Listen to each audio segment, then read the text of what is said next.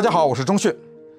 今天是我给大家讲的第四个我在美国的移民经历。在上一集的时候呢，我说到写信这回事儿，有一个东西我刻意没提，就是打电话。早年八十年代的时候，我们移民美国啊，打电话给家里这个事儿，根本是不可能的。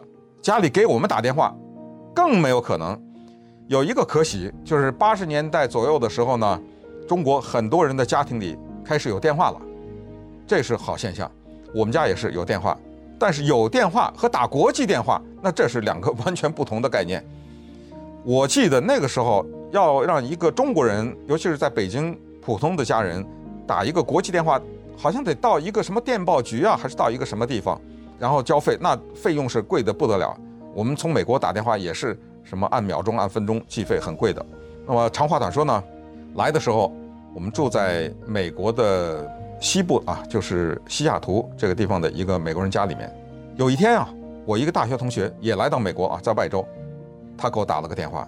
他说：“好消息，有一个办法可以让你不花钱打电话给中国，啊？”他说：“你这样拿张纸啊，拿个笔，你记录一串号码，一大串，好像二三十个啊，一大串号码。他说你先拨这一串，然后呢再输入什么什么，然后再输入你家的号码就行了。特别高兴啊！然后当天我就试了，算好时差呢，就通了电话。哇，你可以想象这个兴奋的程度。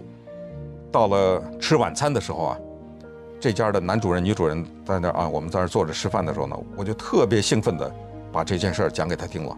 我万万万万没想到，他的表情唰的一下就变得特别的严肃，而且厉声地说：“那号码是什么？”哎呦，我说在那个卧室里，我没带在身上，你去拿。我要知道那一串号码是什么，你现在就去拿。哎呦，他太太一看这情况有点不对啊。哎呀，就说你别你别这么着，然后就跟我说啊，说以后啊别用了啊，那串号码别用了啊。我也搞不清状态。这个时候呢，他先生可能也觉得自己的态度有点过，他就说：“我告诉你，那玩意儿叫电话卡，那是你的朋友偷来的。”他说：“That is stealing，你在偷别人花钱买的一个东西。”我那是有生以来第一次知道世界上有个东西叫电话卡。有生以来第一次知道这是别人付费买来的，我也知道我的那个同学肯定不是他花钱买的，他没必要他免费的给我，他不知道又是从哪一个同学那儿传来的，又是从哪儿来的。这个事儿给我印象很深的两点，第一就是关于这个所谓的偷窃的行为，第二就是美国人的直率，他可以帮助你，他可以把钱花在你身上，他可以为你做很多的事情。但是你做的不对，是他毫不犹豫当场指出，这就引出下一个故事，就是我后来到了 Virginia，之前的故事不是说我住在一个人家里吗？那时候去看电影，我应该记得是到了 Virginia 第一次进入美国的多放映厅电影院，那个电影的名字我都居然记得，叫 House Party，是讲一个黑人家庭的故事。看完电影以后，我出来，哎，怎么旁边这么多电影厅都在放电影？而且可以走进去看呢，没人收票哎，那还客气啊！我就进去又看了一场电影，然后回到家里，我跟这家的女主人特别兴奋说：“哇，真的觉得美国太不得了了，一张电影票可以看好多电影。请记住，人家是把房子拿出来免费让我们住的，人家是充满了爱心的。这个时候，他毫不犹豫地说了一句：‘That is wrong. That's stealing.’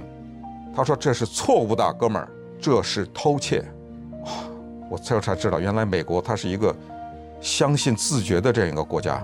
你可以买一张电影票看好几个电影，可以不被人拦着，端看你自己要不要这样做。哇！这个事儿给我印象太深了。这两个事儿其实都让我有点无地自容，但是我特别感谢美国人的这种直率，他让我们学到了 其实与人交往的一些真谛啊。这样的故事其实还有，时间的原因，啊，我把机会让给大家。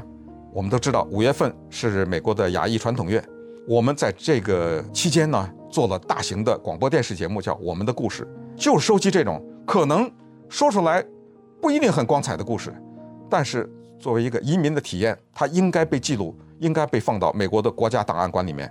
也顺便告诉大家，这些有声资料，我们正在联系好几个档案馆来收藏，所以请千万不要错过这个机会，把你那个故事讲出来。我知道很多人肚子里有故事，很多人也不知道什么机会讲，来把你的手机横过来拍摄，或者录音，三到五分钟讲一个小故事，发到 my story at mrbi dot net my story at mrbi dot net。我们期待着您的故事，谢谢，感谢大家的收听啊！这就是呢，我事先给大家录制好的故事之四，这是等于补播上个礼拜五的啊。我们现在播出的时间呢，还是礼拜一和礼拜五，也就是说，下一次我再给大家讲故事的时候是后天，是礼拜五上午的今日话题。另外的播出时间是每个礼拜一和礼拜五上午的十一点和。下午的五点，跟大家之前讲过，就是四月份的时候呢，播出的都是我们电台的节目，因为五月份才是亚裔传统月，所以四月份都是我们电台主持人自己讲的啊。很多的主持人呢都奉献了自己在美国移民的故事，同时我也告诉大家呢，我们的 My Story at mrbi dot net 这个电子邮箱，我每天都看，每一天。我满怀希望的打开这个电子邮箱，看到每一天都有新的故事进来，真的是心里面心情啊特别的兴奋，同时也非常的复杂，因为我也想知道，哎，赶紧赶紧 听听这什么人讲的什么故事，所以每天打开邮箱的这种兴奋呢，确实是一个非常奇怪的，同时也是一个非常有意思的一个体验。